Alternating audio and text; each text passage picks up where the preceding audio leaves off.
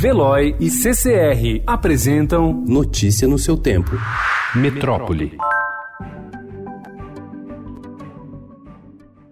A Justiça soltou ontem os quatro brigadistas de Alter do Chão, no Pará, que estavam detidos desde quarta-feira. A Polícia Civil suspeita que eles foram responsáveis por incêndios nessa região da Amazônia em setembro. Após críticas de entidades ambientalistas e de direitos humanos à prisão preventiva, o governador do Pará, Helder Barbalho, trocou ontem a chefia da investigação e pediu transparência no caso. Daniel Govino, João Vitor Romano, Gustavo Fernandes e Marcelo Cerner são ligados às ONGs Brigada de Alter do Chão, Instituto Aquífero Alter do Chão e Projeto Saúde e Alegria.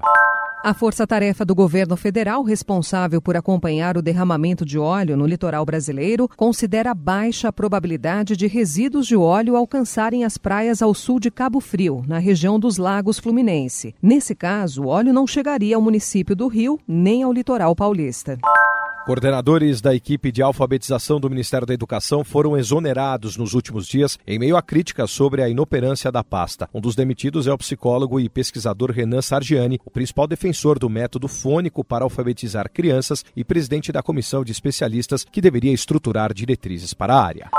O Corpo de Bombeiros do Rio de Janeiro abriu procedimento interno para identificar os responsáveis pelos vídeos e áudios direcionados à atriz Cacau Protásio em comentários racistas e gordofóbicos. Eu sou negra, sou gorda, sou brasileira, sou atriz, eu conto história, eu conto ficção. Eu não mereço ser agredida assim como nenhuma pessoa. Eu respeito a opinião de alguns bombeiros de, ah, eu não acho certo, mas vai ver realmente a história, vai ver o que é antes de agredir. As gravações foram realizadas após a artista filmar cenas de um longa-metragem em um quartel no domingo, no qual interpreta uma sargento da corporação.